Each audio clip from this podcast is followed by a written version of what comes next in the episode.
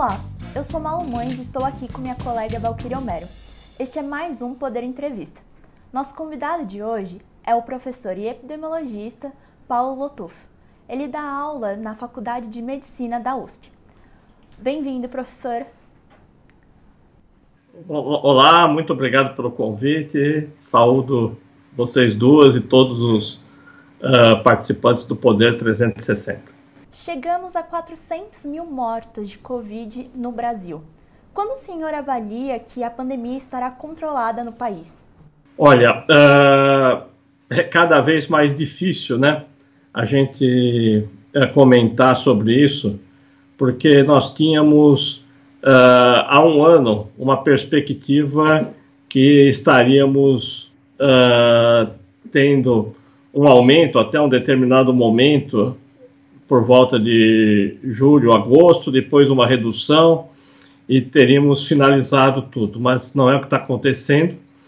E nós estamos aprendendo que o determinante maior é realmente o contágio, né?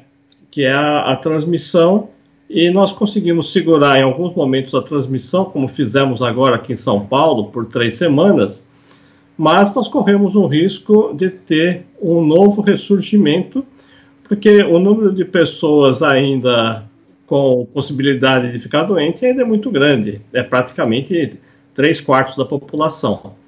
Né? Eu gostaria de saber o que vai acontecer no Dia das Mães. Se for um repeteco do que aconteceu com o Natal, nós vamos ter um pico por volta de junho e julho. Isso leva à nossa próxima pergunta. A média móvel de mortes parece estar desacelerando nos últimos dias. Em 12 de abril estava acima de 3 mil e agora no dia 27 de abril ficou em 2.400. O senhor avalia uhum. que a média vai continuar caindo em maio? Olha, há uma tendência. Uh, as mortes são as últimas que aparecem, as últimas que desaparecem, né? Então nós vamos ter que analisar muito de acordo com como é que está a questão tanto do contágio quanto uh, dos casos, né? Então, é realmente uma tendência dela cair agora, mas nós precisamos ter uma garantia que vamos ter uma redução uh, do número de casos de contágio. Né? Agora, olha só, né? nós estamos, falando, estamos ficando contentes que caiu de 3 mil para 2.400, mas o ano passado, quando passou de mil, a gente ficou absurdamente revoltado. Né? Hoje a gente já está considerando 2.000, 2.400 como uma vitória. A queda de mortes que a gente tem visto nos últimos dias, a gente pode atribuí-la à vacinação? E quais são os outros fatores que podem ter feito que ela se reduza?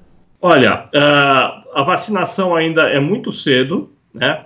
Uh, hoje saiu uma notícia uh, que já mostra uma redução, mas não é, não é isso que está acontecendo, porque nós temos um atraso de notificação, o mês de abril nem acabou ainda, né? não dá para falar isso daí.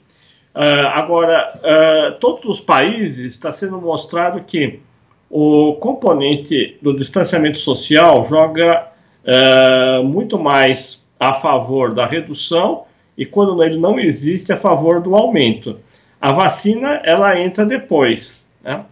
Então, quer dizer assim, o, o, ideal é que nem o Reino Unido e a Israel fizeram, é que você faz um, um lockdown né, e ao mesmo tempo uma vacinação em massa. Né? E com isso você consegue um resultado muito positivo, porque vai reduzindo o número de casos pelo contágio e depois praticamente você já tem uma parcela considerável da população imunizada. Esse cenário de vacinação em massa ainda parece um pouco distante do Brasil. Então, o que o senhor espera para os próximos meses? Pois é, essa, essa é a grande preocupação, né? Porque nós perdemos uh, o, né, o, o, bonde, né, na, usando aí um linguajar né, antigo, porque quando uh, o ano passado as primeiras vacinas que seriam da Pfizer, Moderna, Johnson e outras, né, uh, a própria Coronavac e a AstraZeneca, elas estavam numa fase que elas precisavam vender, né, precisavam de mercado. O Brasil é um mercado muito importante, né? Somos 220 milhões, nós iríamos ter que ter pelo menos uma vacinação uh, para dois terços. Né? Então, uh, os laboratórios estavam interessados e é um preço bom. E foi aí que o Ministério da Saúde cometeu uh, o pior erro de todos, né? não, só, não só o Ministério da Saúde, isso está claríssimo que foi da Presidência da República, né? porque uh, nós recusamos 70 milhões de doses da Pfizer, outras que estavam sendo acertadas com a Johnson. Uh, o Instituto Butantan poderia já ter iniciado a produção uh, da Coronavac, inicialmente, já poderia ter iniciado isso daí, e nós, quando nós começamos a querer entrar no mercado, o mercado já está repleto né, de compradores. Agora, então, com a, o ressurgimento da pandemia na Índia, né, isso está piorando por dois lados. A Índia, que é uma produtora, está uh, reduzindo as exportações uh, de lá, e por outro lado está competindo com os outros produtos que estão no mercado mundial. Então, no cenário brasileiro, o que, que isso significa para a gente? Significa uma, uh, um momento muito sombrio. Né? Nós estamos num momento uh, muito complexo, porque nós temos um limite de vacinas. Uh, hoje nós temos 80% vindo da Coronavac, e, e o Butantan tem uma capacidade de produção que não chegou no máximo ainda, mas é, é determinado pela vinda de insumos. E, e, temos os outros 20% que estão sendo feitos pela AstraZeneca via importação ou pela produção uh, em manguinhos. E muito pouca coisa virá de outras fontes. Né? Amanhã está prometido um milhão uh, de doses da Pfizer. É, com certeza vai ter a banda dos fuzileiros navais, a esquadrilha da fumaça, né, canhões do exército soltando uh, tiros lá em Viracopos, né, fazendo né, um grande auê, mas é um milhão de doses da Pfizer que vão ser consumidos rapidamente. Nesse cenário, com a vacinação caminhando neste ritmo, pode haver um repique de casos e de mortes no inverno? Olha, é, a questão do. O, uma das coisas que ficou claro né, é que o coronavírus não tem a predileção do vírus da influenza uh, sazonal. Né, tanto que nós tivemos um pico aí em fevereiro, né, a, a toda. Né. O, agora, a preocupação nossa é a coincidência com os picos aí da influenza. O ano passado, nós ficamos livres da influenza. Né? Nós já estamos na campanha de vacinação, espero que ela seja muito ampla e que também que as medidas uh, de distanciamento social impeçam que a influenza tenha um impacto. Né? Essa é uma, uma das esperanças que nós temos. E o que pode ser feito hoje para minimizar os efeitos da pandemia? Olha, eu, eu, eu bato na tecla que nós temos que tomar todas as medidas de distanciamento social possíveis, né? E utilizando como marcadores por cidades e estados, não o marcador é, que ficou popular aqui no Brasil, que é a ocupação de leitos de UTI, né? Esse é um critério administrativo, não é um critério epidemiológico. Né? Nós temos que nos basear muito no número de casos e também no número uh, de óbitos. Mas nós temos até, utilizando aí um instrumento que o Google fornece, que a gente consegue pegar, até que é os sintomas, número de pessoas que estão apresentando sintomas, né? Então, nós temos essa oportunidade de, de trabalhar com, uh, com isso também, e, e aí as medidas de distanciamento tem que, são necessárias, eu acho que a experiência de Araraquara precisa ser uh, bem, uh, bem melhor descrita, porque eles conseguiram, primeiro, uma parte radical de lockdown, reduzir bastante, e agora eles estão fazendo um processo de uh, busca de casos e, e rastreamento de contactantes que parece ser bastante efetivo. É isso que nós temos que fazer. A marca de 400 mil mortes foi atingida depois de 14 meses de pandemia. O senhor avalia que isso está dentro das projeções, levando-se em conta o, como a crise foi gerida? Quando, né, quando foi feito o primeiro cálculo, né, que houve muita discussão sobre o famoso um milhão de mortes, né, se nada tivesse feito, uh, sido feito, seria isso mesmo. Mas a questão é que uh, a sociedade trabalhou, né, vários estados trabalharam muito bem, uh, outros nada bem, mas com isso nós conseguimos conter esse aumento. Né. Então, eu acho que nada é inevitável. Uh, nós podemos sim uh, controlar se houver uma disposição uh, política férrea para que isso aconteça. Né? E nós sabemos que isso não irá acontecer. Professor, a gente gostaria que o senhor explicasse um pouco melhor como funcionam essas projeções, como elas são calculadas e por que algumas projeções parecem funcionar, parecem assertivas, enquanto que outras erram bastante. Assim, olha, essa, essa história de projeção, né, de prognóstico, tem aquela piada de jogador de futebol, né? Qual é o prognóstico, né? A gente pode ganhar, podemos uh, perder ou pode, podemos empatar, né? Essa é uma, uma no, no, final do jogo eu digo qual é o meu prognóstico, né? Uh, mas a, o que nós fazemos, né? O que nós temos, a gente parte uh, de alguns dados que seriam aqueles que, como seria a contaminação, e fazemos uma ideia de quanto que nós vamos ter de casos a partir disso e uh, depois uh, pelo número de mortes com uma letalidade estimada. Aí cada um tem a sua, né? Se vocês olharem hoje da Índia, está muito engraçado lá o, o que eu vi você tem uma da Universidade de Washington, lá do Global Board of Disease, e tem outra do Imperial College, né, e a, a real que está acontecendo. Você vê que as previsões estão um pouco distantes né, daquilo que está realmente acontecendo. Agora, tem um outro fator importante, né, que isso uh, é, é, difícil de explicar, mas é, é o que acontece. Uh, no momento que você faz uma previsão, né, muito bem calculada, tudo, eu chego e falo assim, olha, vai ter um milhão de casos, aquilo lá uh, leva, assim, um apavoramento ou uma conscientização tal que as pessoas passam a tomar o devido cuidado e com isso, né, uh, a projeção não vai se concretizar porque uh, o aviso dela faz com que as ações sejam positivas nesse sentido. Né? Então, esse é um fato uh, que acontece. Mas uh, eu, particularmente, eu sou uma das pessoas que gosto menos de cravar previsões. Né? Eu gosto de mostrar assim tendências gerais, apresentar problemas, né? que nem a questão aí do, do Dia das Mães, que está se aproximando.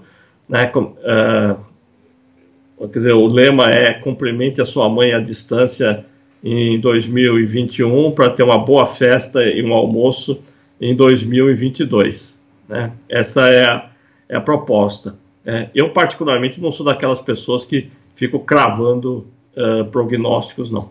Professor, muito dessas projeções elas levam diferentes levam em consideração diferentes níveis de medidas restritivas. Como a Sim. gente pode definir o Brasil neste momento? Ah, pois é, né? Eu acho que esse é outro grande problema, né? O, porque quando você, quando o Imperial College está fazendo lá uh, dentro do Reino Unido, é praticamente uh, uniforme o que está acontecendo lá, né?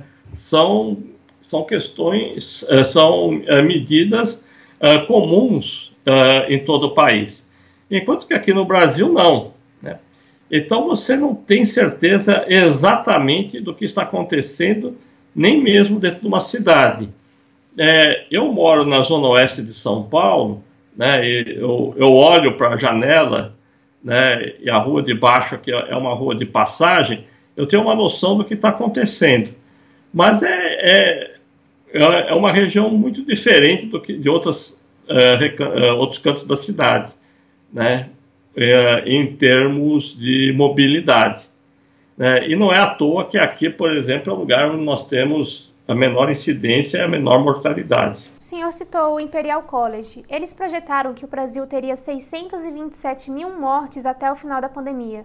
Na avaliação do senhor, a gente está caminhando para esse rumo? Sem dúvida, estamos chegando muito próximo a isso. Né?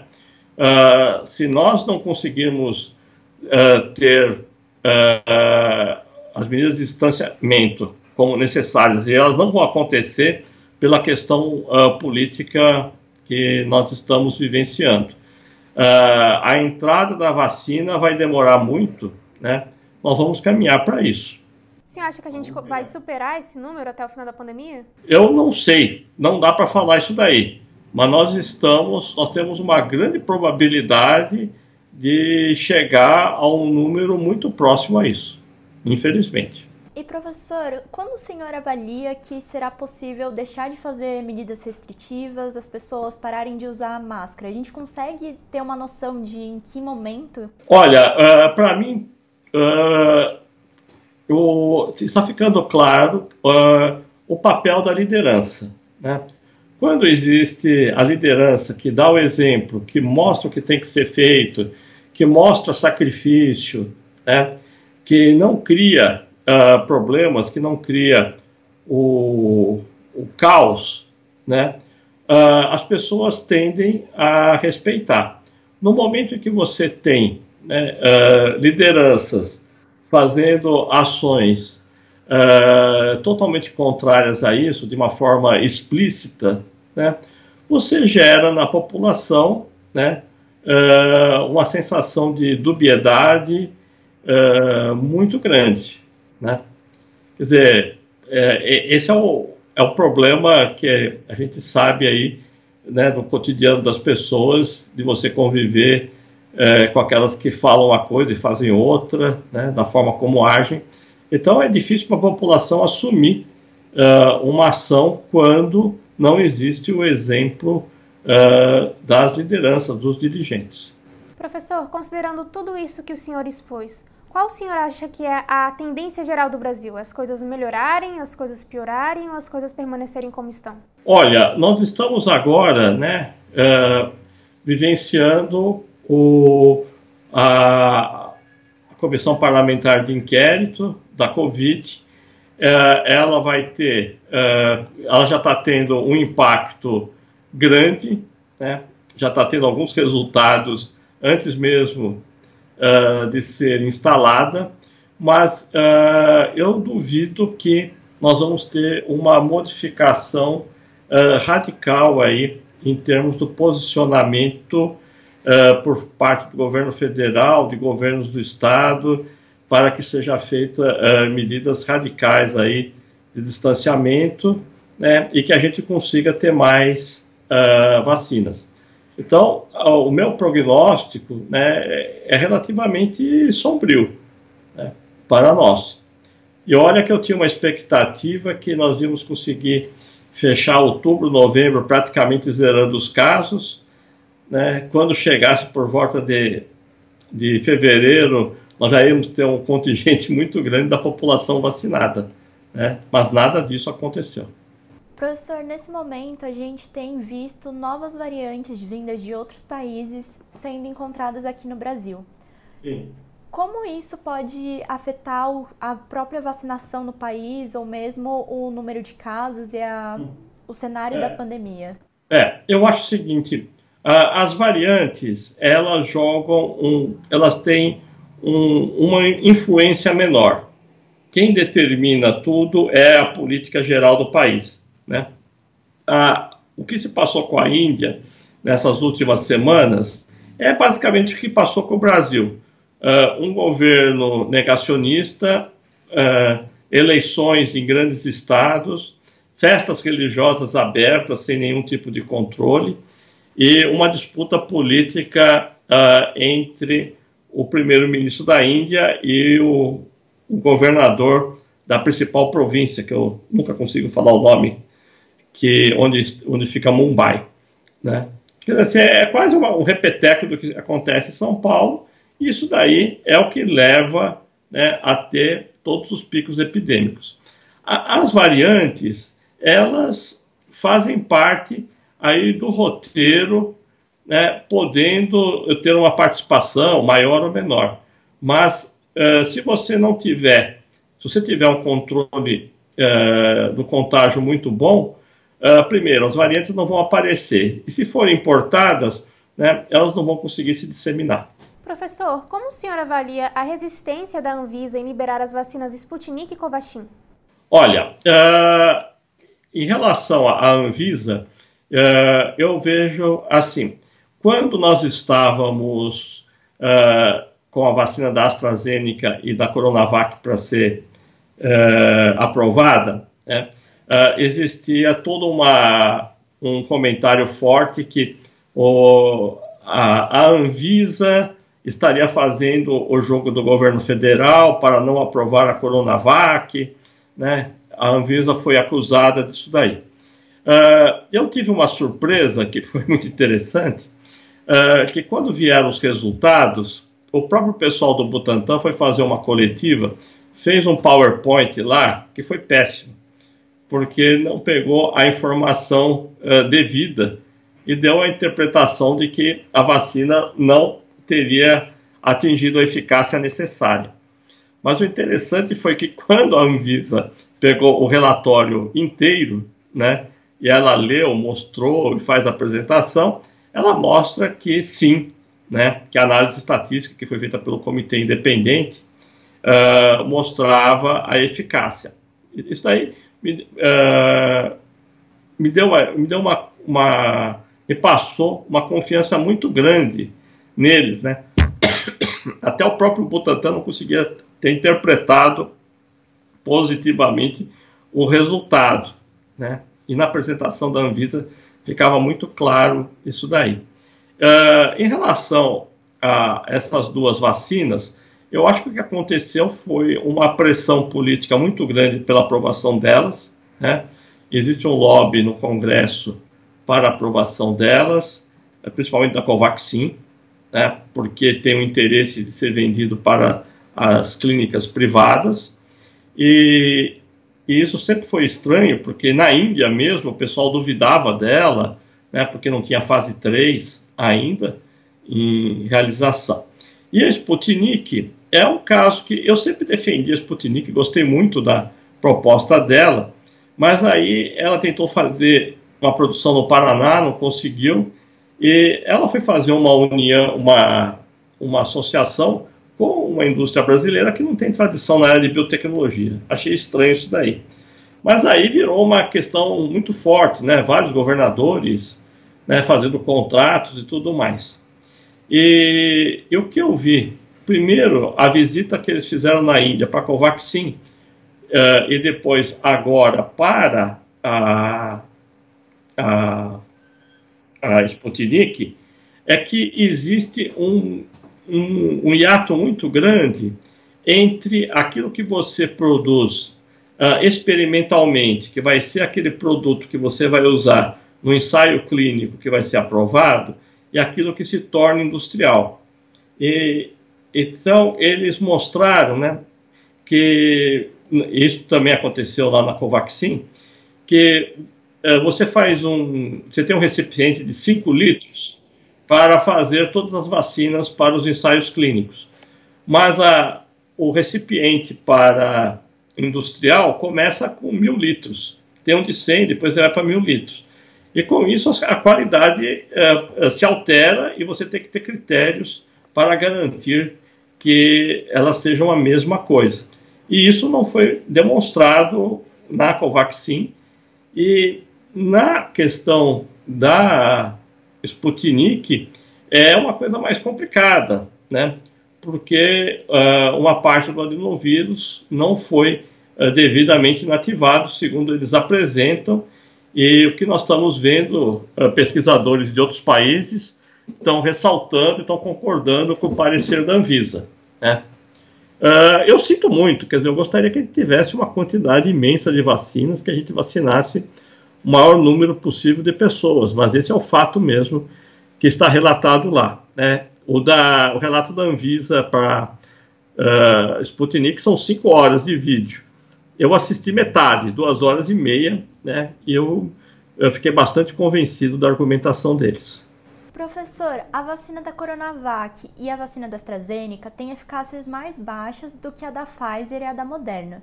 Isso pode fazer que a vacinação, que a pandemia no Brasil demore mais tempo para se desacelerar do que nos Estados Unidos, por exemplo? Não necessariamente, porque a, a eficácia ela é um dado individual.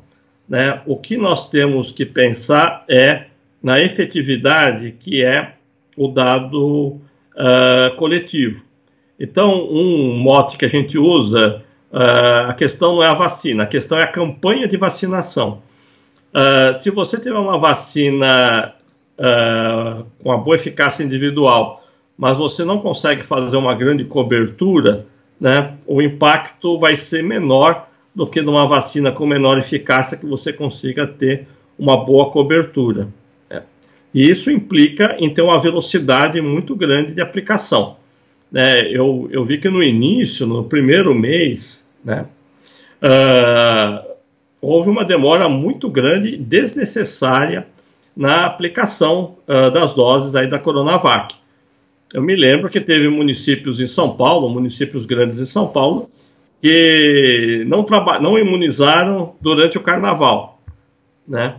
Então, fecha na sexta-feira, volta na outra quinta-feira, para cinco dias e com um monte de vacina no, guardada lá na, uh, na geladeira. Né? Quer dizer, isso é inadmissível. Nós temos que.